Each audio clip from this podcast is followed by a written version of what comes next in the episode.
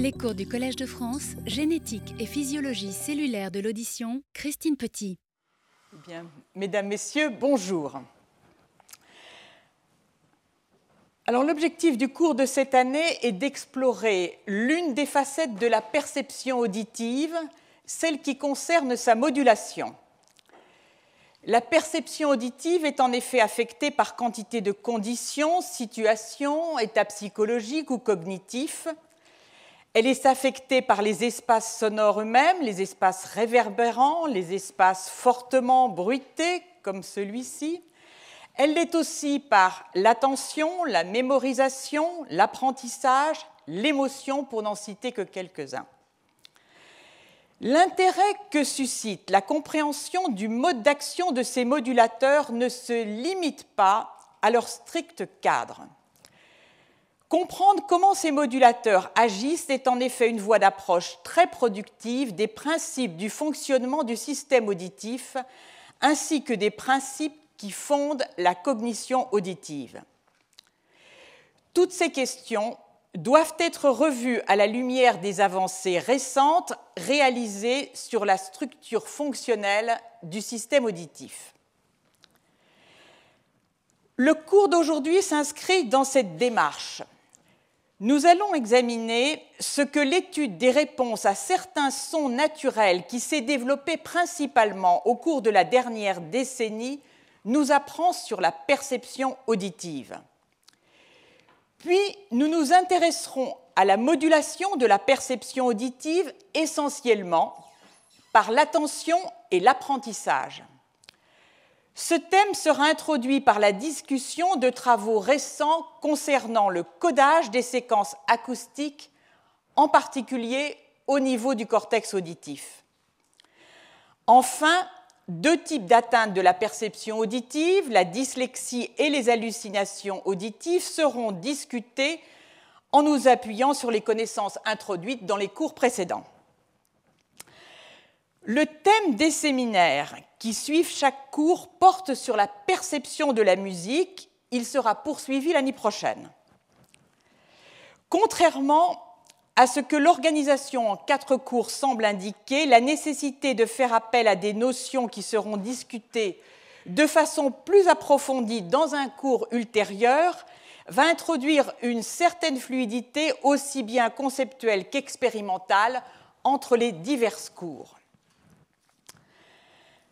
Alors, pendant de longues années, les recherches sur la perception auditive se sont essentiellement intéressées à la perception des paramètres sonores, la fréquence, l'intensité des sons purs, c'est-à-dire monofréquentiels, la fréquence, l'intensité, la structure temporelle des sons de faible complexité, ou des bruits qui sont la superposition de larges spectres de sons purs dont les amplitudes et les phases sont tirées au hasard et de façon indépendante, les bruits modulés en amplitude ou en fréquence.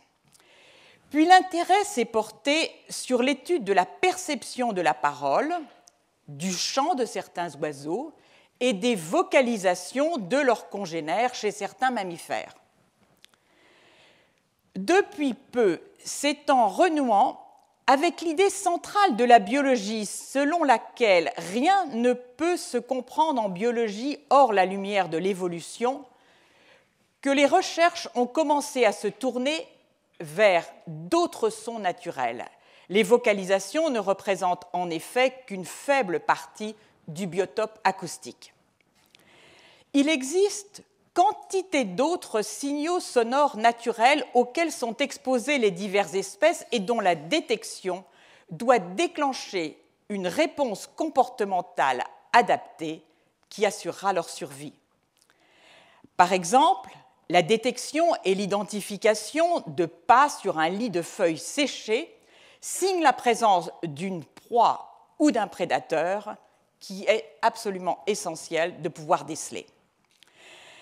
Alors, étant donné la théorie de la sélection naturelle, on est amené à poser l'hypothèse que les animaux s'adaptent à leur environnement acoustique spécifique et que par conséquent, les caractéristiques de leur environnement acoustique naturel et que par conséquent les caractéristiques de leur environnement acoustique naturel doivent se refléter dans la structure et le mode de fonctionnement de leur système auditif. Autrement dit, les performances du système auditif doivent tirer parti de façon efficace des caractéristiques acoustiques des sons naturels. Quelles sont-elles? Leur structure est très éloignée d'une structure aléatoire. Les sons naturels présentent des régularités qui se révèlent par exemple par des corrélations temporelles, c'est-à-dire des covariations en amplitude dans différentes bandes de fréquences qui les composent. Et dès 1999, Israël Nanken a apporté des arguments en faveur de la détection au niveau du cortex auditif des comodulations que présentent les sons naturels. Cette détection conditionne vraisemblablement la perception, la formation d'un percept pour un objet naturel. Alors je vais m'attacher un instant, m'attarder un instant sur la notion d'objet auditif. Il y a quelques difficultés à définir ce qu'est un objet auditif, pourtant ce concept, comme nous le verrons, a une vraie utilité. Ici, quelques revues qui se sont attachées à, le définir. Cette revue en propose la définition suivante, cette revue par Griffiths et Warren.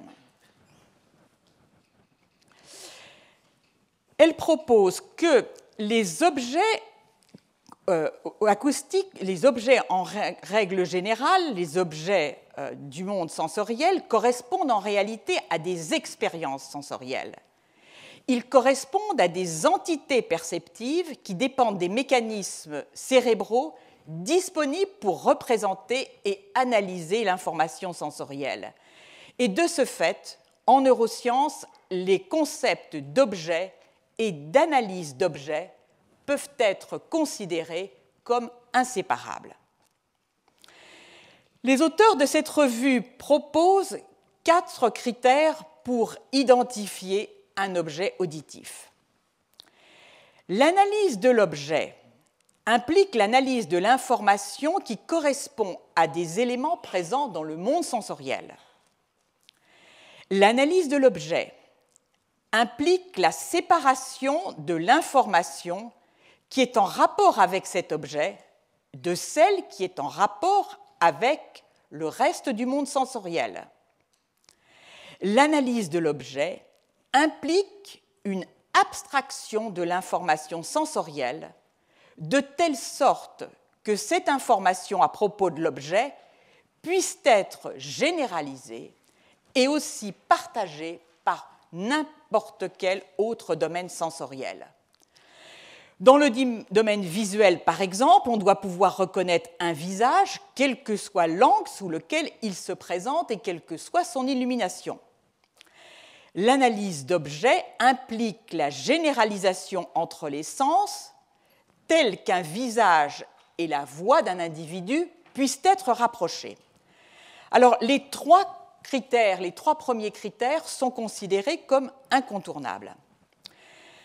Cette définition est importante, car un des objectifs de la recherche en neurosciences est de mettre en évidence l'existence d'une représentation neurale d'un objet acoustique, puis de déchiffrer les principes de son codage et les circuits neuronaux impliqués.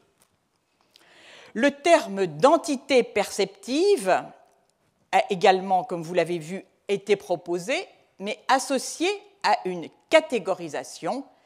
Par catégorisation, on entendra le fait que, par exemple, la parole peut être associée à deux catégories distinctes, la voix et les phonèmes.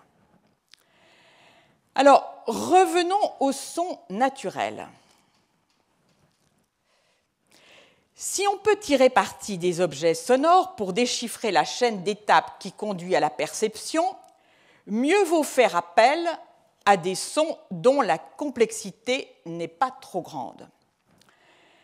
L'étude du système visuel précède de plusieurs décennies celle du système auditif. En conséquence, elle inspire très largement les recherches actuelles menées sur le système auditif. Or, les travaux portant sur les systèmes visuels ont montré que l'environnement naturel, que l'environnement présente aussi des objectifs, l'environnement naturel, de complexité limitée en rapport avec l'existence de régularité.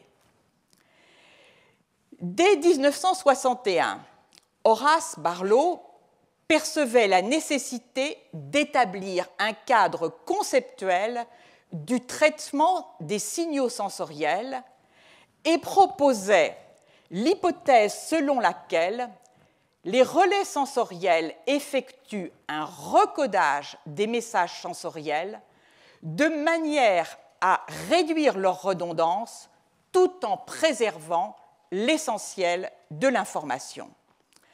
Alors cette hypothèse est aujourd'hui connue euh, sous le nom de, euh, je l'ai dit, de théorie de Barlow ou, sur le nom, ou sous le terme de Efficient Coding Hypothesis, l'hypothèse d'un codage efficace.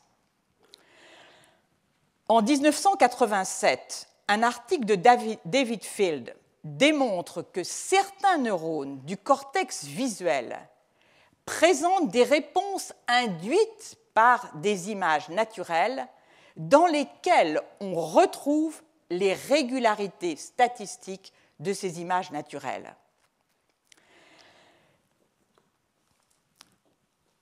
Les recherches sont progressivement, je le disais, orientées sur un modèle simple d'objets naturels, et ce modèle simple, ce sont les textures.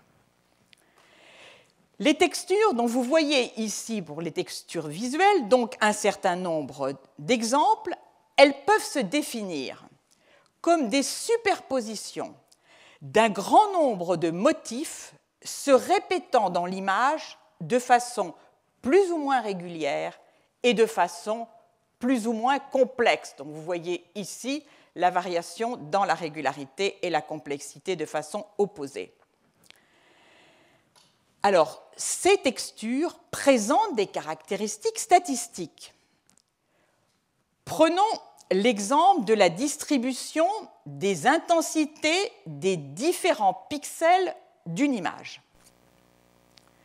C'est l'une des caractéristiques statistiques de l'image présentée.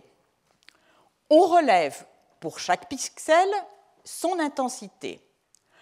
On peut alors tracer la courbe que vous voyez ici, c'est-à-dire la courbe de distribution des pixels de l'image en ordonnée en fonction de leur intensité. En ordonnée, plus précisément, la fraction des pixels et en abscisse leur intensité. On va pouvoir en déduire l'intensité moyenne de chaque pixel et sa variance.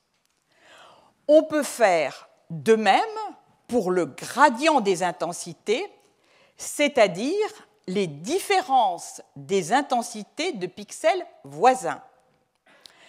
Par un ensemble de caractéristiques statistiques de ce type, on parvient ainsi à distinguer deux images de textures différentes. Le travail que je vais maintenant présenter a été réalisé par Josh Dermott et euh, Eero euh, Simoncelli en 2011. Eero Simoncelli a travaillé auparavant sur les textures visuelles et il a récemment étendu ses recherches aux textures sonores naturelles. De manière analogue aux textures visuelles, elles se définissent comme des sons produits par la superposition d'un grand nombre de motifs sonores simples qui se combinent et ainsi génèrent collectivement des propriétés statistiques homogène au cours du temps. Alors vous allez pouvoir en écouter quelques-unes. Le cours d'eau est une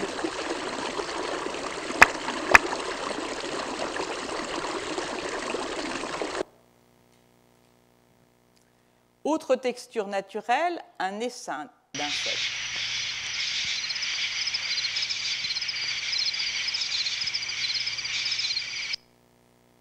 Autre texture naturelle, crépitement du feu.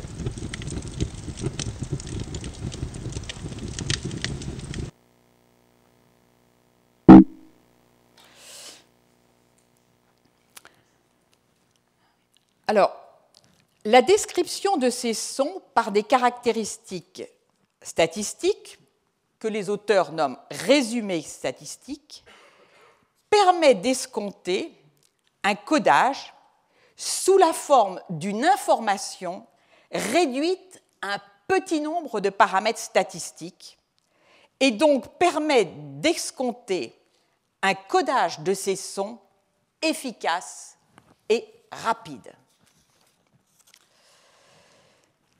Alors, les auteurs posent les questions suivantes.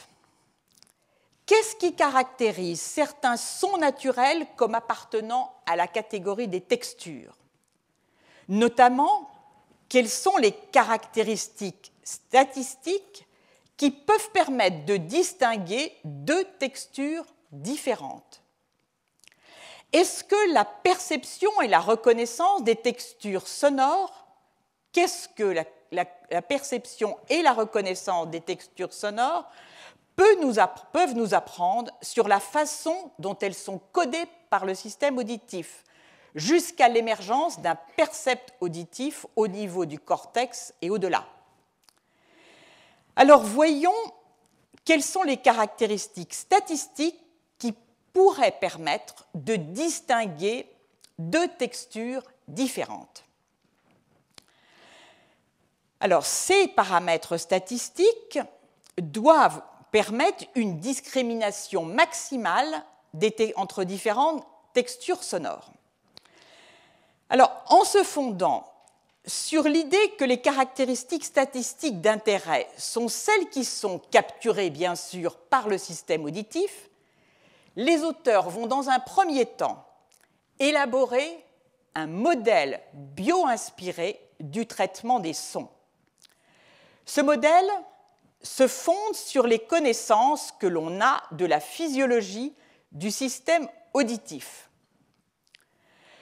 Ce modèle va ensuite être utilisé pour identifier les caractéristiques ou propriétés statistiques des textures les plus aptes à permettre de distinguer les textures les unes des autres tout naturellement seront recherchées et retenues celles qui présentent une variance maximale entre les différentes textures.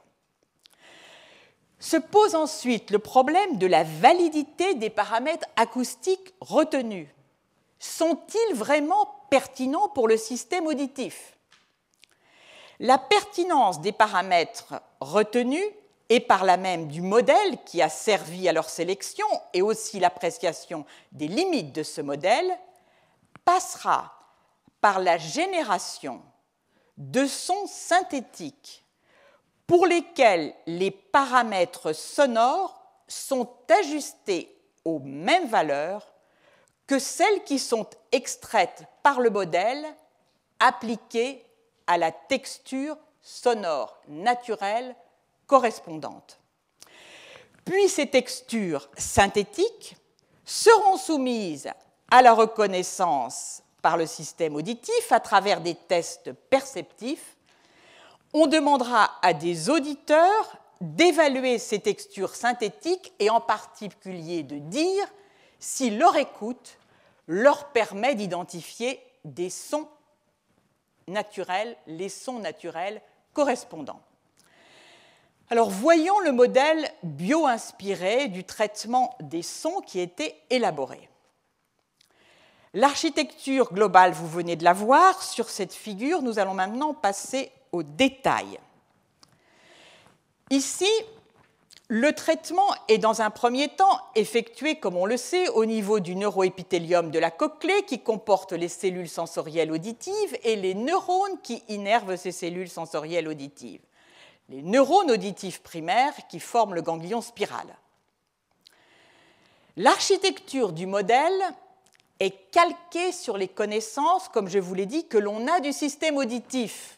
Mais si elles sont très abondantes au niveau du système auditif périphérique, elles le sont moins dans les étapes ultérieures du traitement des sons. Alors, en haut, vous avez ici la forme d'onde d'un signal sonore avec en ordonnée l'amplitude et en abscisse le temps. On va appliquer sur cet ensemble d'ondes une série de filtres fréquentiels dont les bandes de fréquence vont fournir une segmentation de l'intervalle de réponse de la cochlée, qui chez l'homme s'étend de 20 Hz à 20 kHz. En d'autres termes, on fait passer la séquence sonore à travers un ensemble de filtres de bandes passantes adjacentes qui recouvrent donc l'ensemble du spectre sonore et plus précisément, il va s'agir de 30 bandes que l'on appellera bandes cochléaires. Vous oubliez ce qui est indiqué à droite de la diapositive. Ici sont représentés deux de ces filtres cochléaires. À gauche, un filtre cochléaire qui est centré sur les basses fréquences et à droite sur les hautes fréquences. Pour rappel, la carte fréquentielle de la cochlée est une carte tonotopique, une carte spatiale dont l'échelle est logarithmique. Le passage à travers ces filtres conduit à représenter les ondes acoustiques initiales en 30 signaux présents dans les différentes bandes cochléaires et vous voyez ici deux de ces signaux. Avec en ordonnée l'amplitude toujours et en abscisse le temps. Les pointillés ici, qui suivent donc cette séquence, représentent l'enveloppe sonore du signal dans chaque bande cochléaire c'est-à-dire la variation d'amplitude du son dans chaque bande cochléaire en fonction du temps.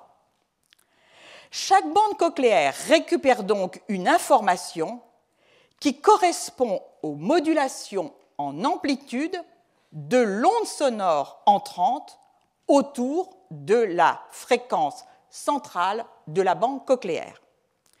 Vous remarquez bien ici que les ondes sonores euh, dont, la fréquence, dont la fréquence ici est basse, ici est haute, correspondant à un filtre passe bas et un filtre passe haut. Mais par contre, ce que vous pouvez suivre ici en pointillé et qui serait ici traçable en pointillé en suivant la partie apicale de chaque onde, c'est-à-dire l'enveloppe, qui donc, je vous le rappelle, correspond à la variation d'amplitude en fonction du temps, elle varie lentement que le filtre s'applique aux basses ou hautes fréquences. L'étape suivante du modèle est une étape qui va s'appliquer donc à l'enveloppe extraite de chaque bande cochléaire. Elle utilise, elle va mettre en œuvre ce que l'on appelle la compression non linéaire de l'amplitude qui correspond à l'amplification compressive qu'opèrent les cellules ciliées externes de la cochlée et que nous avons vues à maintes reprises. Cette opération a pour résultat d'amplifier l'intensité des sons de basse intensité et de comprimer celle des sons au-delà d'une certaine intensité de 50 à 60 décibels, intensité qui varie un peu d'une fréquence à l'autre. Cette courbe ici maintenant représente la conversion de l'enveloppe dans chaque bande de fréquence après application de cette fonction de compression que vous voyez ici, avec en ordonnée l'amplitude après compression et en abscisse avant compression. Alors, en appliquant à l'enveloppe initiale, donc à la sortie des bandes cochléaires, cette amplification non linéaire, on majore les pics d'amplitude de l'enveloppe, dont l'amplitude était faible, et au contraire, euh, il n'y a pas d'effet de majoration sur les pics de l'enveloppe formée ici, donc dont l'amplitude était forte. Alors, au-delà de cette étape de compression, nous quittons le système auditif périphérique pour entrer dans le système auditif central. Et là, comme je vous le disais, le socle de connaissances physiologiques sur lequel va être établie la dernière étape du modèle est bien moins riche. Cette dernière étape consiste à appliquer sur l'enveloppe présente, je vous le rappelle, dans chacune des 30 bandes cochléaires, bandes de fréquence cochléaire, on va appliquer là, dans chaque bande cochléaire, une vingtaine de filtres. Ces filtres correspondent à des sous-bandes fréquentielles qui s'appliquent sur l'enveloppe et vont permettre d'extraire les variations, la composition et les variations fréquentielles dans chaque sous-bande de l'enveloppe euh, cochléaire. Donc, les filtres sont en fait des filtres de modulation du même type que les filtres des bandes cochléaires, mais leur bande passante est de faible fréquence car l'enveloppe auquel elle s'applique, comme nous l'avons vu, fluctue lentement au cours du temps. Et là, ce sont 20 sous-bandes euh, fréquentielles ou 20 bandes de modulation, les mêmes qui sont appliquées à l'enveloppe comprimée, aux 30 enveloppes comprimées extraites ici. Donc, au total, au final, la séquence sonore de départ est donc découpée en 30 bandes fréquentielles, les bandes cochléaires, sur lesquelles on a donc appliqué la compression non linéaire, puis sur chacune d'elles est appliquée 20 bandes de modulation qui ont les mêmes fréquences pour chaque bande cochléaire, puisqu'elles vont décrire l'enveloppe, qui sont aussi d'organisation logarithmique, c'est-à-dire qu'au total, il y, a il y a 60 filtres ou bandes fréquentielles qui vont être appliqués sur la séquence sonore initiale. C'est bon? 600, qu'est-ce que j'ai dit? Très bien, vous suivez.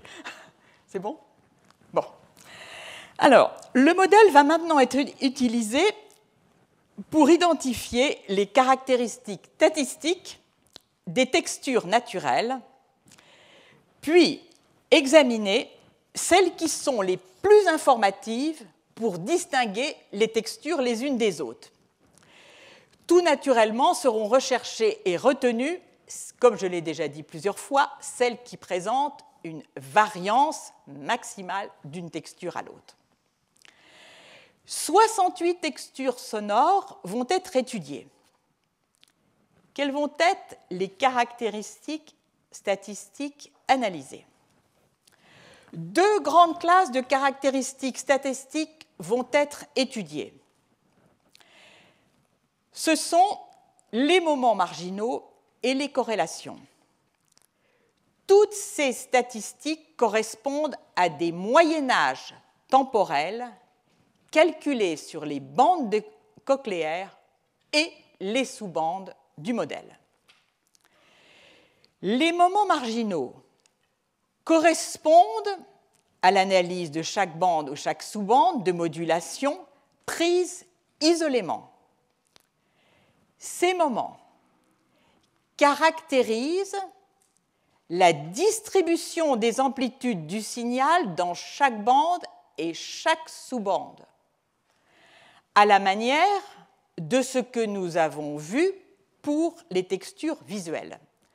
Ainsi, le moment d'ordre 1 est obtenu par moyennage temporel de l'amplitude des enveloppes durant un temps t et il fournit un indicateur de la distribution des amplitudes, comme nous l'avions vu tout à l'heure, pardon, oui, ici sur ce modèle au niveau des textures visuelles.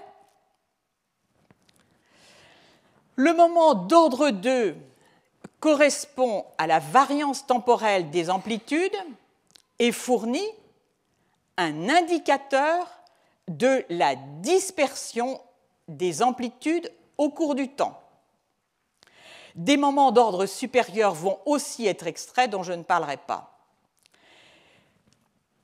Ces moments sont indiqués sur ce schéma par la lettre M et comme vous le voyez, ils sont extraits au niveau de l'enveloppe comprimée, puis au niveau, ici le M, des différentes sous-bandes fréquentielles.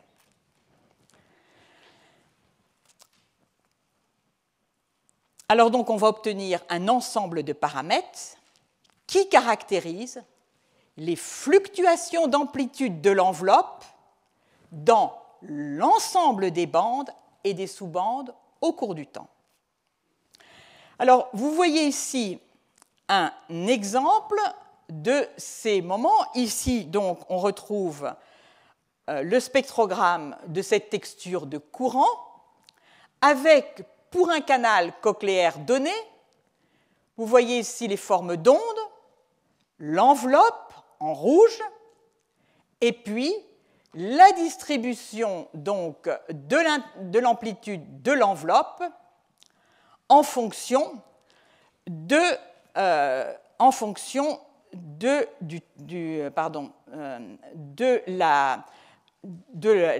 l'amplitude des différentes amplitudes.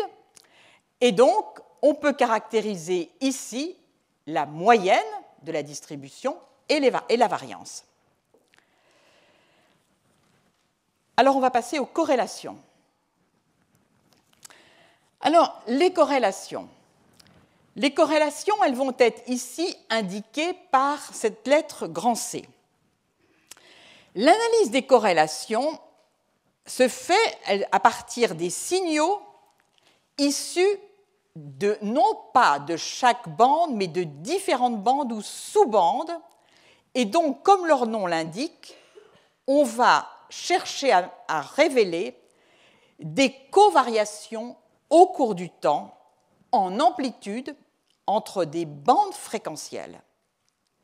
Et ces corrélations révèlent bien évidemment des régularités dans la modulation de l'enveloppe sonore,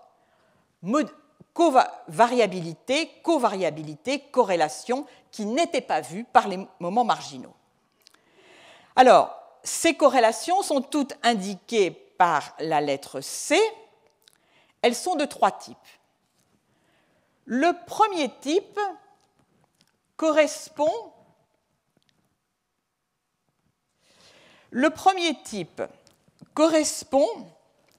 à l'enveloppe comprimée des différentes bandes cochléaires. Et qu'est-ce qu'il mesure? Il mesure les corrélations qui existent entre les variations d'amplitude instantanée de l'enveloppe dans deux bandes cochléaires distinctes. Ce sont donc des covariations interbandes cochléaires. Les deux autres corrélations sont dites C1 et C2 et elles portent cette fois-ci sur les sous-bandes. La corrélation C1, comme illustré ici, examine les corrélations qui existent entre les variations d'amplitude instantanée de l'enveloppe dans les sous-bandes qui ont les mêmes fréquences ici et là, mais qui appartiennent à deux bandes cochléaires distinctes. La corrélation C2 porte sur deux sous-bandes distinctes de la même, bande cochléaire. À nouveau, elle mesure les corrélations portant sur les variations d'amplitude instantanée de l'enveloppe, mais de deux sous-bandes de modulation distinctes appartenant à la même bande cochléaire. Alors, quelques illustrations de ces moments marginaux.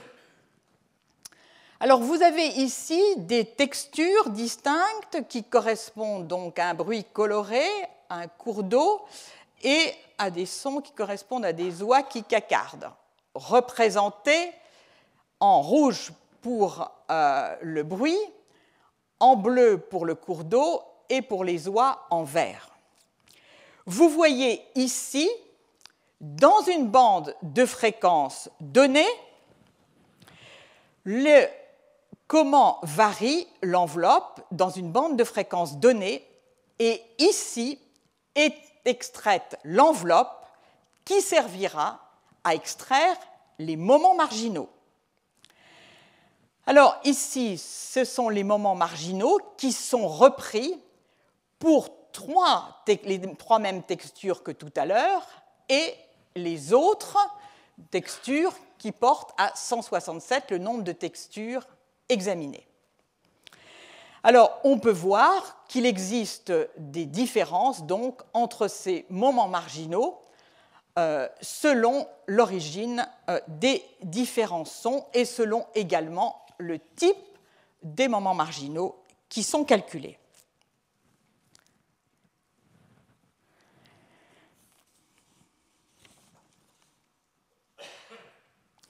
Alors venons-en maintenant aux corrélations. Alors ce que vous voyez en 1, c'est le spectre de modulation pour des sons de texture, différents sons de texture, insectes, vagues et donc cours d'eau. Ici, vous avez en ordonnée les canaux cochléaires et en abscisse les euh, canaux de modulation. Et donc, chaque pixel correspond à l'intensité moyenne au cours du temps dans une sous-bande donnée pour chacune des trois textures. La corrélation C, vous en avez un exemple ci-dessous.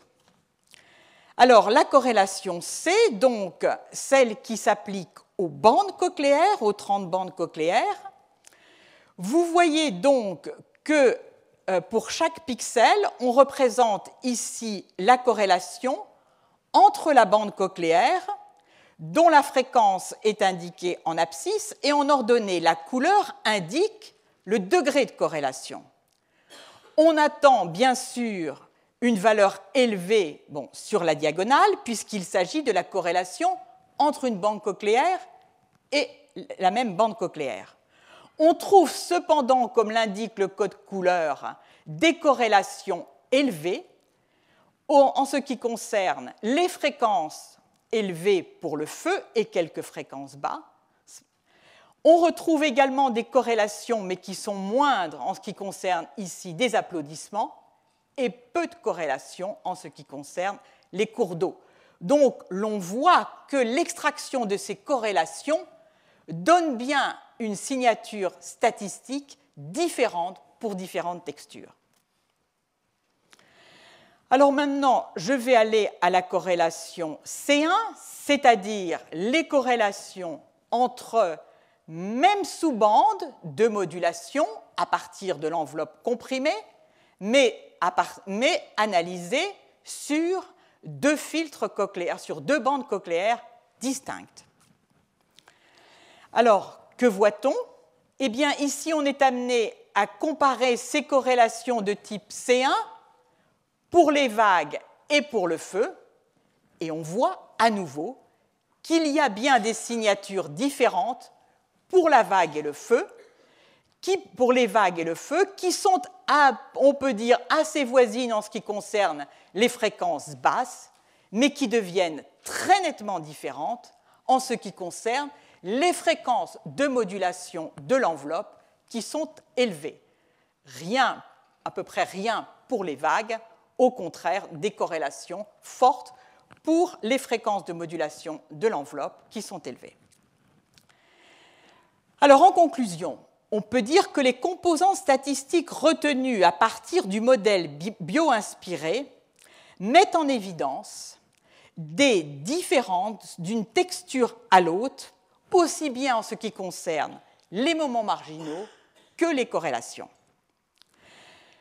Se pose maintenant le problème de la validité des paramètres acoustiques retenus. Sont-ils vraiment pertinents pour le système auditif? En d'autres termes, si l'on produit des sons synthétiques comportant ces seuls composants statistiques, moments et corrélations, vont-ils être identifiés comme les sons de la texture que l'on cherche à reproduire? Si tel est le cas, on pourra en déduire que les statistiques utilisées pour synthétiser les sons sont semblables à celles qu'utilise le cerveau pour reconnaître les sons naturels. Alors, je ne vais pas rentrer dans le détail de formation des sons de synthèse. Sachez simplement qu'on prend un signal de bruit au hasard et que l'on va lui imposer les différentes valeurs statistiques trouvées dans l'analyse de la texture, telle qu'on vient de le montrer, et ceci par un processus itératif.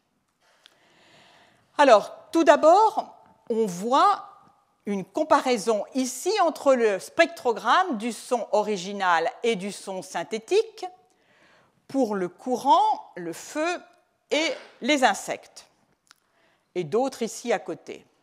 Les spectrogrammes sont semblables, mais ils ne sont pas identiques. On reconnaît, par contre, l'existence de certains nombres de différences, mais malgré tout, on voit effectivement qu'il y a certains renforcements réguliers dans le spectrogramme. Alors, je vais vous faire écouter ce que donne la reconstitution, la reconstruction de ces textures synthétiques en appliquant donc la statistique telle qu'elle a été élaborée à partir du modèle. Alors, le cours.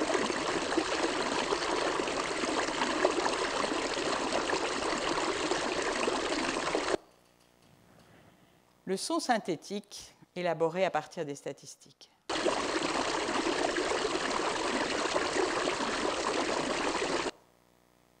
Vous entendez les différences?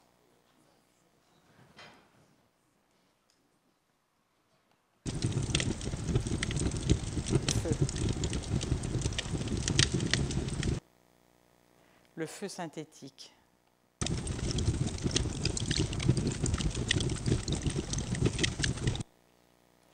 Les insectes au naturel.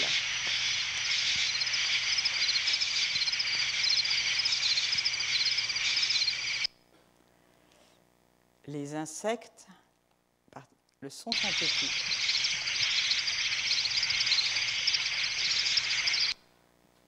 Bon, donc c'est quand même assez démonstratif, me semble-t-il. Bon, alors nous allons maintenant passer à l'épreuve expérimentale de la reconnaissance des textures. Alors, dans une première expérience, on va présenter à l'auditeur des échantillons de synthèse et on va lui demander de choisir parmi, cinq possibilités. On lui propose cinq textures possibles et on lui demandera celle qu'évoque le son synthétique. Ce qui va être fait, on va intégrer un nombre croissant des, caractéristiques statistiques que l'on vient de voir et en les combinant de diverses façons. Alors, ce diagramme donne en ordonnée le pourcentage de réponses correctes, avec en pointillé 20% qui représente le fait effectivement qu'au hasard, c'est une chance sur cinq de répondre correctement. Puis, on, module donc le, bruit blanc avec les différentes valeurs statistiques, les différents paramètres statistiques dont nous avons discuté. Alors, on voit que en tout état de cause, les différents paramètres statistiques, quels qu'ils soient, augmentent le pourcentage de réponses correctes. L'histogramme 1, on a ajouté simplement les paramètres statistiques qui correspondent à l'intensité de l'enveloppe dans la bande cochléaire. C'est déjà meilleur. L'histogramme 2, on a, injecté, ou on a implémenté les moments marginaux qui correspondent aux bandes cochléaires. Et ainsi de suite, on voit qu'à chaque fois, on améliore la reconnaissance et que, in fine, lorsque on est donc euh, dans cette composition qui comporte l'ensemble des, paramètres statistiques qui ont été extraits, on est très proche de la reconnaissance du son original. Alors, quelques illustrations. Ici, donc, le son naturel d'un ruisseau que l'on va comparer au bruit blanc dans lequel on a injecté les variations d'intensité dans les bandes cochléaires les moments marginaux et la statistique complète. Le ruisseau naturel.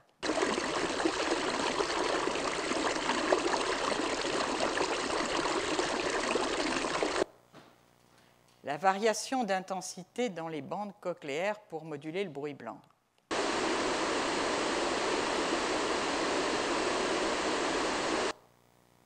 C'est différent. Les moments marginaux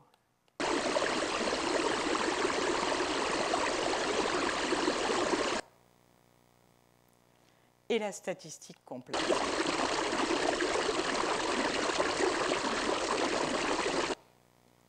Je ne vais pas tous vous les faire entendre. Les insectes.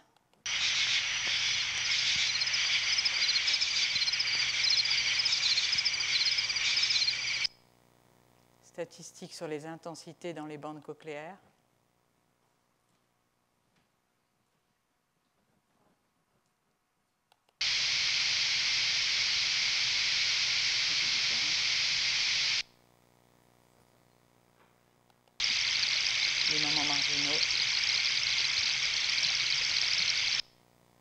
Statistique complète. vous voyez donc que progressivement, on se rapproche du son naturel.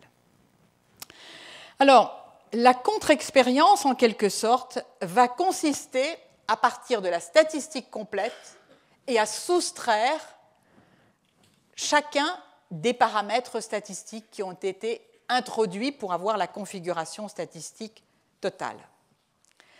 Et on demande aux auditeurs de juger laquelle des deux versions, alors son naturel ou son synthétique, auquel on a soustrait un paramètre statistique, lui évoque, est la plus proche du son naturel.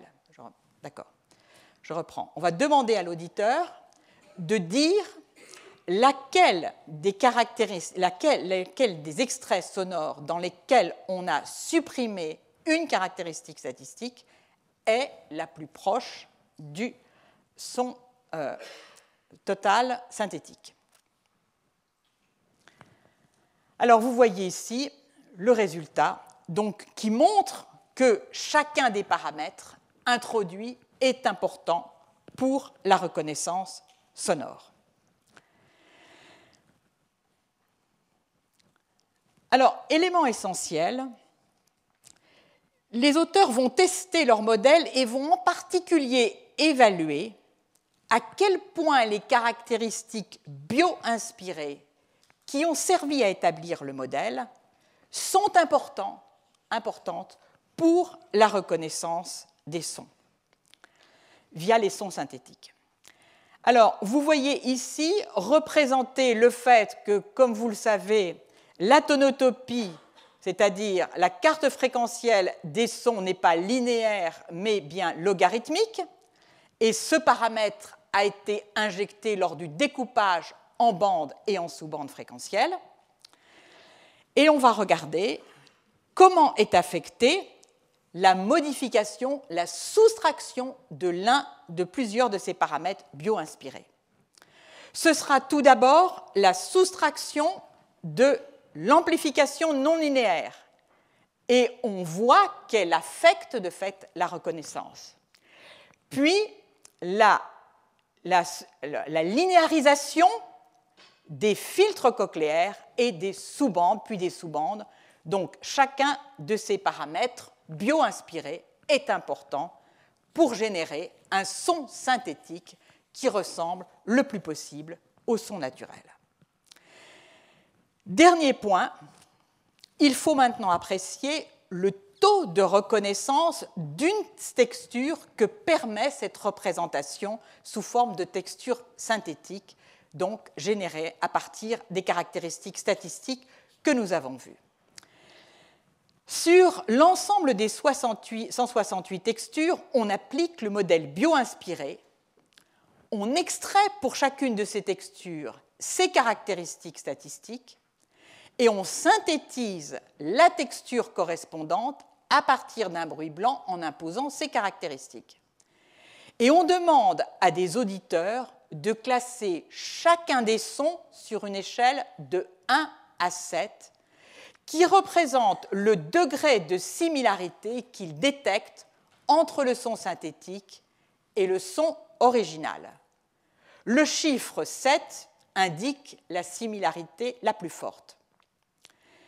La moyenne des résultats qui est représentée sur cet histogramme se situe autour de 4 avec une distribution qui montre qu'un petit nombre de sons sont très bien reconnus, ici, avec ce chiffre 7, et d'autres très mal. Et que la valeur moyenne, donc, je vous ai dit, se situe autour de 4, avec, euh, disons, une abondance pour beaucoup de sons entre 5 et 6. Donc, comme je vous le disais, il existe un certain nombre de, de, textures pour lesquelles l'analyse statistique appliquée fournit un son qui représente mal, selon les auditeurs, la texture originale. Alors vous avez ici en B et en C les textures d'après leurs coefficients associés qui sont très bien reconnus en B et qui sont mal reconnus en C. Alors ces textures qui sont mal reconnues par le modèle impliquent en réalité, comme par exemple la musique, la reconnaissance de la hauteur tonale. Elles impliquent aussi celle du rythme et aussi elles, et il y a également altération lorsqu'il y a réverbération. Donc, les attributs perceptifs de ces sons mal reconnus diffèrent donc des caractéristiques statistiques qui ont été prises en considération dans le modèle. Donc le modèle rend très bien compte d'un certain nombre de textures naturelles, mais pas d'autres, en particulier celles qui ont pour caractéristique d'être reconnues par la hauteur tonale et le rythme. Alors en conclusion, L'ensemble des résultats montre donc que le système auditif peut percevoir des textures en se contentant d'un résumé statistique. Il peut donc représenter beaucoup des textures sonores sous la forme d'une information de nature statistique et donc bien plus partielle que l'information originale. Une représentation parcimonieuse, vraisemblablement comprimée et qui reste pour autant fidèle au son de texture initiale. Alors on en devine tout l'intérêt pour la mémorisation, puisqu'il ne s'agit que de mémoriser des valeurs statistiques, cette mémorisation pourra être parcimonieuse. Moyenner, c'est bien sûr simplifier l'architecture des données à traiter. Quant à l'espace de mémoire au niveau euh, cérébral, en particulier de ce que l'on appelle la mémoire immédiate, la mémoire à court terme, c'est un espace qu'il est coûteux de maintenir et par conséquent, on voit, et nous y reviendrons, l'intérêt potentiel de ces textures donc, qui vont être représentées par seulement quelques paramètres statistiques. Alors, deux ans plus tard, les mêmes auteurs, avec en plus euh, Michael Schemrich, vont poser les questions suivantes. Si les composantes statistiques des sons de texture sont retenus à, la place des euh, composants temporels fins, sont-ils retenus à la place des composants temporels fins comme on le pense de façon générale? Enfin disons, que sont retenus les composants temporels fins, j'y reviendrai. Il se demande aussi si la dépendance observée à l'égard de l'analyse statistique est spécifique des sons de texture, ou bien si elle s'applique plus largement, c'est-à-dire à, d'autres types de sons. Alors voyons tout d'abord si les composants statistiques des sons de texture sont retenus par le système auditif central à la place des détails temporels fins à partir desquels ces textures vont cependant être euh, euh, élaborées. Alors comment mettre en évidence le fait que le système auditif opère un traitement des composantes statistiques des sons de texture traitement qui est à l'origine de leur discrimination. Alors là, les expériences que je vais rapporter sont vraiment des expériences astucieuses. Ils vont concevoir deux types d'expériences. L'une porte sur la discrimination des différentes textures et l'autre porte sur la discrimination des échantillons qui proviennent d'une même texture. Alors, discrimination des textures différentes, soit deux textures distinctes. Par définition, leurs composantes statistiques ont des valeurs différentes. S'il y a moyen âge temporel et s'il intervient dans leur reconnaissance, les deux textures vont être d'autant mieux discriminées que leur durée de présentation sera longue. Avec l'allongement de la durée de la présentation de la texture, c'est-à-dire avec la présentation d'un échantillon de longue durée, le Moyen Âge pour chaque texture va devenir de plus en plus précis et s'affinant, les, les différences statistiques vont devenir de plus en plus nettes. Si ces statistiques sont à la base de la reconnaissance de ces sons, leur discrimination va devenir donc de plus en plus performante. La seconde expérience concerne la discrimination de deux échantillons provenant d'une même texture. Deux échantillons provenant d'une même texture comporte des détails temporels différents. Plus l'échantillon prélevé a une durée longue, plus le Moyen Âge temporel qui va s'opérer, dont on attend qu'il s'opère, sur chacun des deux échantillons, va conduire à des valeurs moyennes qui vont se rapprocher. Et par conséquent, si ces statistiques sont à la base de la reconnaissance des échantillons, ces échantillons vont devenir indistinguables avec l'allongement de leur durée. Alors, les sons de texture qui vont être présentés sont ici toujours des sons synthétiques, les sons synthétiques que nous avons vus et qui correspondent à des textures naturelles générées dans le modèle que nous avons vu. Alors, l'intérêt d'utiliser les textures, c'est le fait que on peut en fait avoir de multiples échantillons pour une même texture, hein, et c'est le fait que l'on peut se débarrasser aussi en quelque sorte des bruits surajoutés qui peuvent à tout moment surgir dans des textures naturelles. Ce sont les points essentiels euh, qui motivent le recours à ces sons euh, de synthèse et sons de synthèse qui portent sur des sons naturels, ce qui signifie que ces sons après synthèse, doivent garder une signification biologique.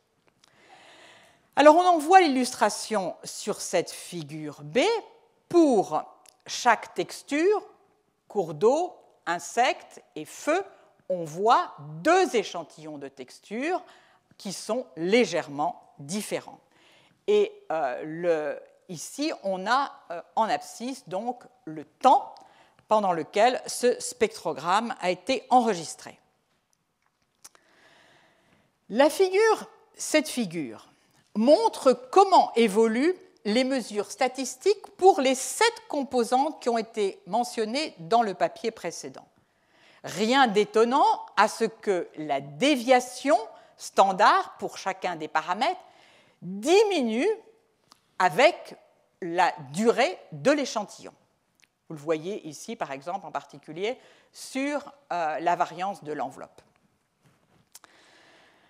Donc, nous allons maintenant passer à l'expérience. Elle va consister en le test suivant. On fait entendre aux auditeurs successivement trois échantillons de texture.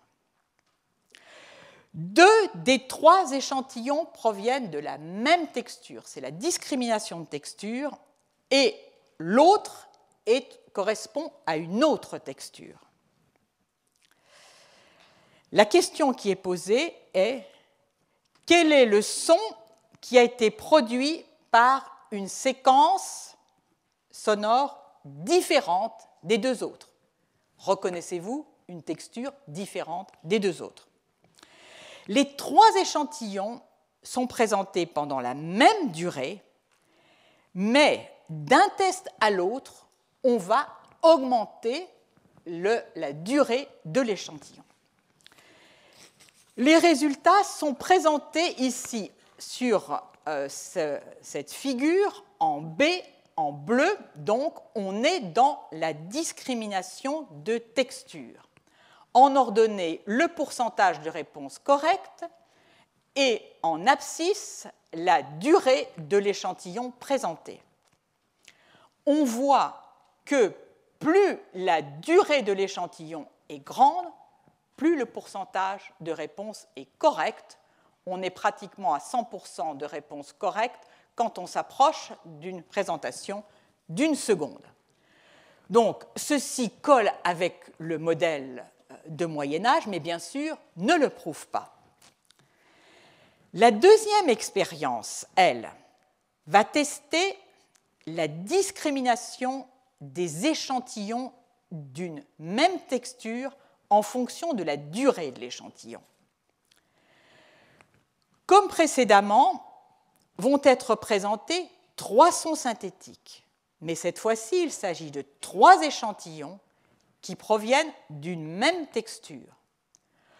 Pour deux d'entre eux, c'est le même échantillon qui est présenté, et pour le troisième, c'est un échantillon distinct unique. La question qui est posée est toujours la même.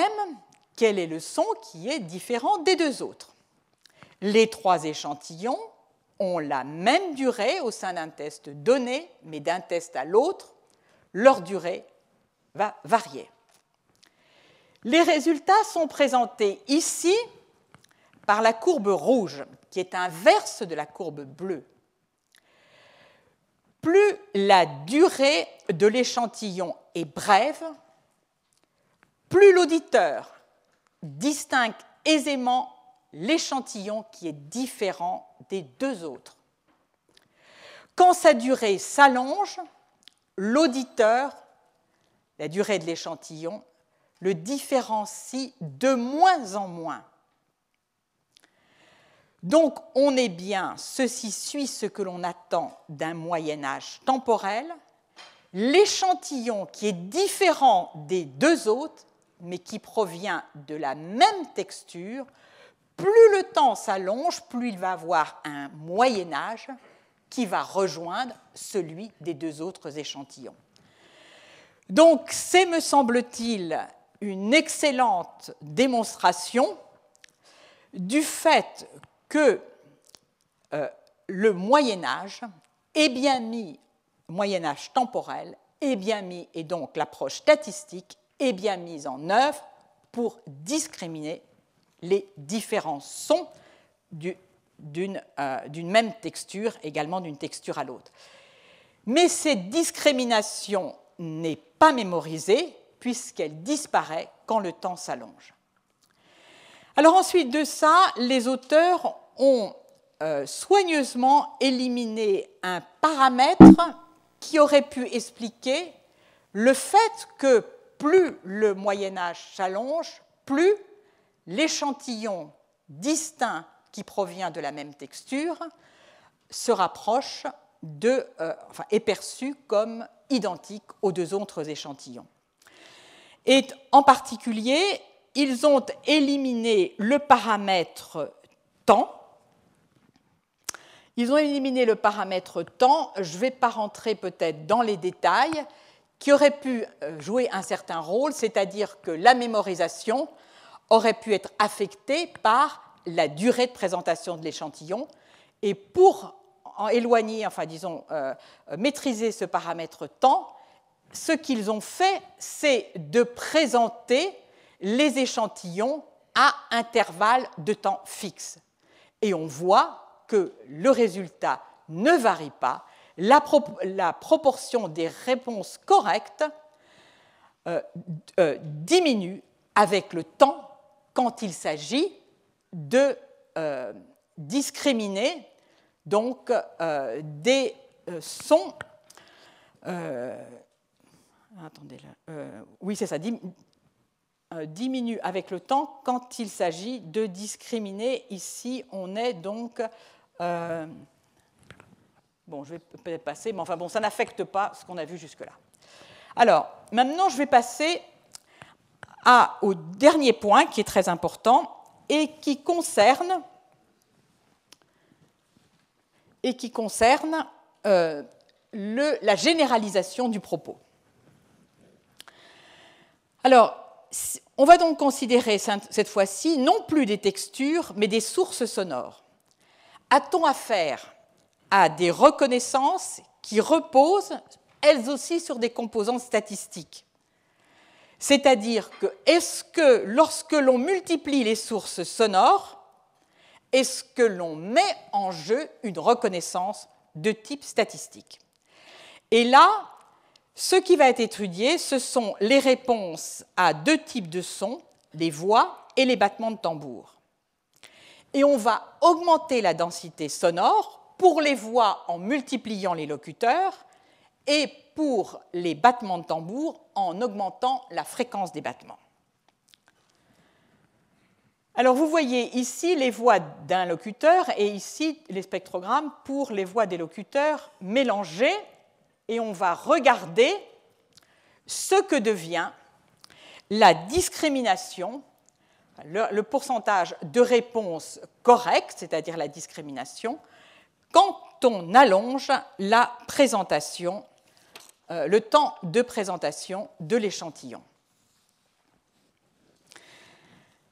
Alors, ici, on a regroupé, on a soit une voix en vert, soit cette voix en, pardon, une voix en bleu, 7 voix en vert, 29 en bleu et 115 en noir. Alors on voit, premièrement, que quel que soit le nombre de locuteurs, de 1 à 115, quand les échantillons ont une durée très brève de 50 millisecondes, les auditeurs les discriminent très bien. Si on allonge la durée des divers échantillons, les performances de discrimination baissent pour tous les échantillons composés de plus de 7 locuteurs. Cette baisse de discrimination des échantillons par allongement de durée est d'autant plus forte que le nombre des locuteurs est élevé. Donc ceci est en accord avec une extraction des régularités statistiques présentes dans ces regroupements de paroles. Par conséquent, on peut généraliser l'idée du traitement statistique à d'autres sons que les sons de texture. Alors, ceci a été généralisé également, et je ne vais pas rentrer dans les détails, pour les sons produits par des battements de tambour. Et donc, l'analyse a également montré comment euh, évolue la variance avec le temps. Donc, au total, quand les sons sont denses, plus leur durée est longue, plus l'auditeur perd accès à leur structure temporo-spatiale détaillée et devient dépendant de leur structure statistique. Si on traduit cela dans le monde réel, ceci signifie que lorsqu'on s'intéresse à la plupart des sons naturels, pluie, vent, feu, dont la durée excède largement celle des stimuli synthétiques utilisés ici, les représentations cérébrales constituent très probablement, principalement, des statistiques provenant des Moyen Âge effectuées sur une certaine durée. Les résultats de ces auteurs fournissent donc une explication à une, observation rapportée depuis longtemps selon laquelle on peut discriminer des bruits blancs à condition que leur durée soit brève, moins de 100 millisecondes. Et l'ensemble de ces résultats suggère que le traitement auditif peut se faire donc à partir de deux modes de représentation auditifs L'un qui suit les détails, qui prend en compte les détails spectro-temporels, et l'autre qui s'appuie sur les moyennages euh, statistiques obtenus. Alors, jusqu'où va cette dichotomie dans le traitement? On n'est pas en mesure aujourd'hui de répondre à cette question. Il se pourrait que les textures de courte durée fassent aussi l'objet d'une analyse statistique.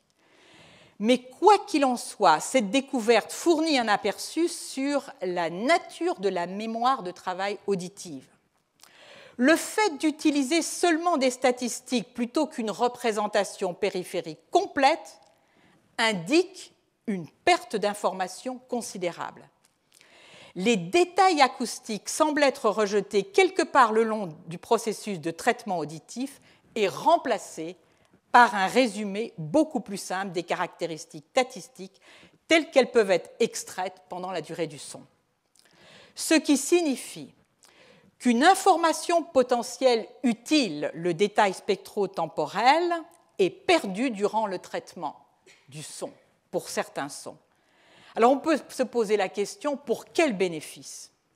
Économie sans doute au niveau de la mémoire de travail, cette mémoire à court terme, dont le coût de maintenance est sûrement très élevé, perte des détails qui n'ont pas d'intérêt écologique, et passage d'un codage beaucoup plus abstrait, pardon, un codage beaucoup plus abstrait qui pourrait, entre autres, favoriser l'intégration multisensorielle.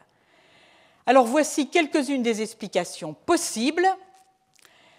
La nouveauté intéressante générée par ce travail tient en un changement de point de vue le passage d'une approche fondée sur l'idée très largement admise que toutes les différences subtiles dans les messages ont leur importance à l'idée d'un traitement statistique des sons, en tout cas des sons que nous avons vus.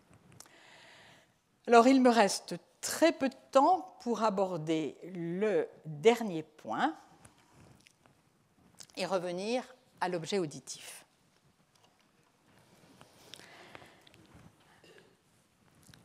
Alors, je vais donc explorer avec vous, à travers un exemple, la notion d'objet auditif. Dans une scène auditive complexe, l'homme comme l'animal peut percevoir et reconnaître un objet auditif individuel, même si l'intensité sonore de l'environnement est supérieure à celle de l'objet auditif. Pour accomplir cette tâche, le système auditif, dans un premier temps, décomposerait, c'est la façon classique de voir la scène auditive, en un certain nombre de caractéristiques acoustiques, puis regrouperait certains traits de façon appropriée pour construire un objet auditif. La représentation neurale des objets auditifs émerge, pense-t-on, au niveau cortical pour s'intégrer un processus cognitif d'ordre supérieur. Ce processus d'analyse de scène se caractérise par le fait qu'il survient de façon fiable et souvent sans effort. C'est le cas, par exemple, dans la situation ou celle du problème classique du cocktail party dans lequel plusieurs locuteurs parlent en même temps. Il est cependant possible de suivre sélectivement les paroles d'un locuteur donné, même si d'autres locuteurs s'expriment en même temps, voire avec, comme je le disais, des voix d'intensité plus fortes, et même si les différents locuteurs ont des fréquences vocales qui ont des caractéristiques communes, en particulier la fréquence, une fréquence de leur vibration des plis vocaux qui se situe dans une même gamme fréquentielle dont nous avons vu qu'elle est différente pour les hommes et les femmes. Alors, peut-on mettre à profit cette situation pour démontrer l'existence d'objets auditifs? Je ne vais présenter que la première partie de ce manuscrit. Nous avons vu, j'ai présenté au départ, les critères qui, permettraient d'arriver à une telle conclusion, et je rappelle deux d'entre eux. La démonstration que l'on peut mettre en évidence une activité neurale qui représente exclusivement cet objet auditif. Pour permettre une conclusion robuste, cette activité neurale doit être mise en évidence dans une large variété de celles auditives pour lesquelles on peut vérifier qu'il existe bien une perception de l'objet auditif. On doit s'assurer que dans ces scènes, il n'y a pas d'indices qui permettent de suivre un objet auditif versus un autre, indice fréquentiel, indice de localisation par exemple. Le second critère c'est que le traitement neural d'un objet auditif doit être indépendant des autres éléments de la scène auditive, ce qui va permettre de déclencher, par exemple, un comportement sans être soumis aux propriétés des autres éléments acoustiques. Alors, comment mettre en évidence un traitement indépendant? Sans aller dans les détails, une des façons de faire est de moduler spécifiquement un des paramètres acoustiques de l'objet sonore putatif. C'est une façon de faire.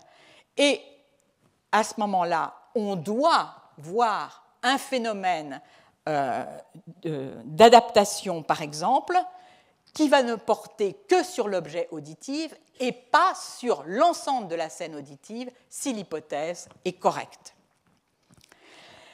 Alors, pour effacer tout indice provenant d'une localisation distincte dans l'espace des sources sonores, les auteurs ont mélangé les paroles de deux locuteurs et euh, les ont donc euh, euh, délivrées à un même canal acoustique.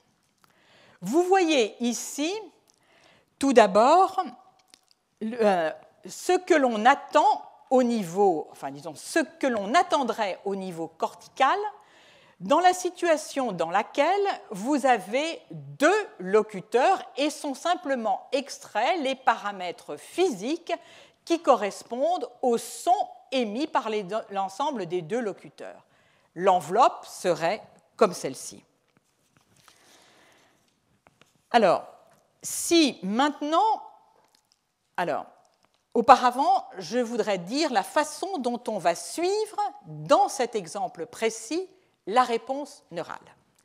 La réponse neuronale va être suivie par magnétoencéphalographie. d'où la possibilité d'avoir accès à ces signaux. La par magnétoencéphalographie, on mesure les champs magnétiques induits par l'activité électrique synchrone de plusieurs milliers de neurones du cerveau.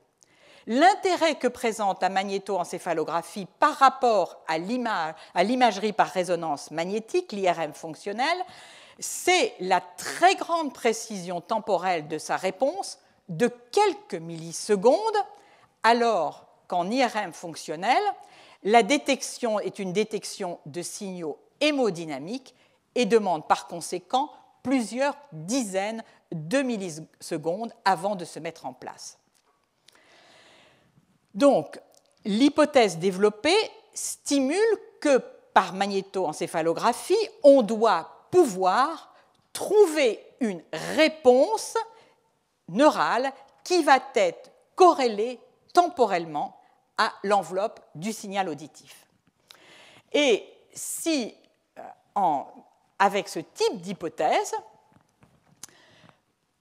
euh, si l'on est dans un modèle de type objet auditif et que euh, l'auditeur se concentre sur la voix, les paroles d'un seul des deux locuteurs, ici en rouge et en vert, on s'attend à avoir une, euh, réponse corticale qui suit l'enveloppe sonore de euh, la réponse du locuteur rouge.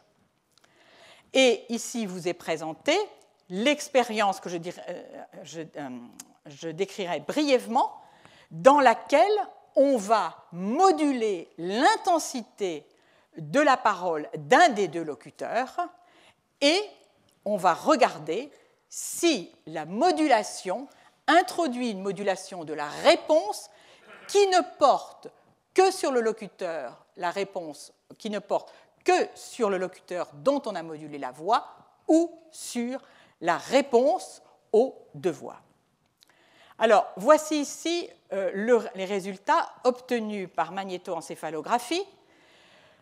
Avec donc réponse, on écoute les deux voix, on demande euh, à l'auditeur de se concentrer sur le locuteur 1, en gris l'enveloppe de sa parole, en noir la réponse enregistrée en, en magnétoencéphalographie. Donc on voit à travers cet exemple qu'elle suit véritablement l'enveloppe sonore de la parole.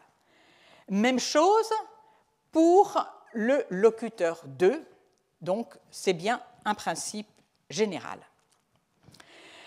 Alors ensuite de ça, on va s'intéresser aussi à ce qu'est la réponse lorsque le locuteur se concentre non plus tantôt, l'auditeur se concentre non plus tantôt sur le locuteur 1, tantôt sur le locuteur 2, mais exclusivement sur le locuteur 1, et on va extraire la réponse qui correspond à la parole qui est non suivie, qui est négligée. Alors, je ne rentre pas du tout dans les détails qui ont permis euh, d'arriver à euh, ce résultat, mais on va voir que la corrélation, lorsque l'on extrait le son de on va suivre le son de parole. Euh, lorsque le locuteur suit une parole distincte, est bien corrélé avec l'enveloppe. Donc, en noir, euh, le, locuteur suivi et en blanc, le locuteur négligé. Maintenant, si on trouve le moyen de suivre le locuteur négligé par une autre extraction euh, des résultats, un autre traitement des résultats de magnétoencéphalographie, on voit qu'il y a bien aussi extraction de l'enveloppe euh, qui correspond au locuteur négligé, mais bien sûr, la corrélation est plus faible. Alors, ensuite, ce que vont faire les auteurs, c'est de faire varier l'intensité de la parole de l'un des deux locuteurs et ils vont dans un premier temps générer un modèle de ce qu'ils attendent en termes de corrélation sous l'hypothèse du fait que la modulation de la réponse cérébrale se fait sur l'objet ou est globale en changeant donc l'intensité euh, des sons de parole. Voici donc ce que permettent de prédire les simulations et voici le résultat. Il est en accord avec donc une modulation qui ne porte que sur euh, la parole de l'un des locuteurs et par conséquent ceci valide l'idée, enfin donne de, de bons éléments pour penser que la parole correspond bien à un objet sensoriel. Alors, je dois aller maintenant. Donc, nous nous dirigeons vers la fin. Donc, je n'ai discuté jusqu'à présent aucun des mécanismes sous-jacents des différents faits que j'ai rapportés, ni aucune des structures euh, anatomiques du euh, système auditif impliqué. Alors, nous, dans les différents euh, traitements des signaux acoustiques évoqués, et donc le prochain cours me donnera l'occasion d'en discuter certains aspects. Donc j'arrête là et je vous remercie de votre attention. Retrouvez tous les enseignements du Collège de France sur www.colège-2-france.fr.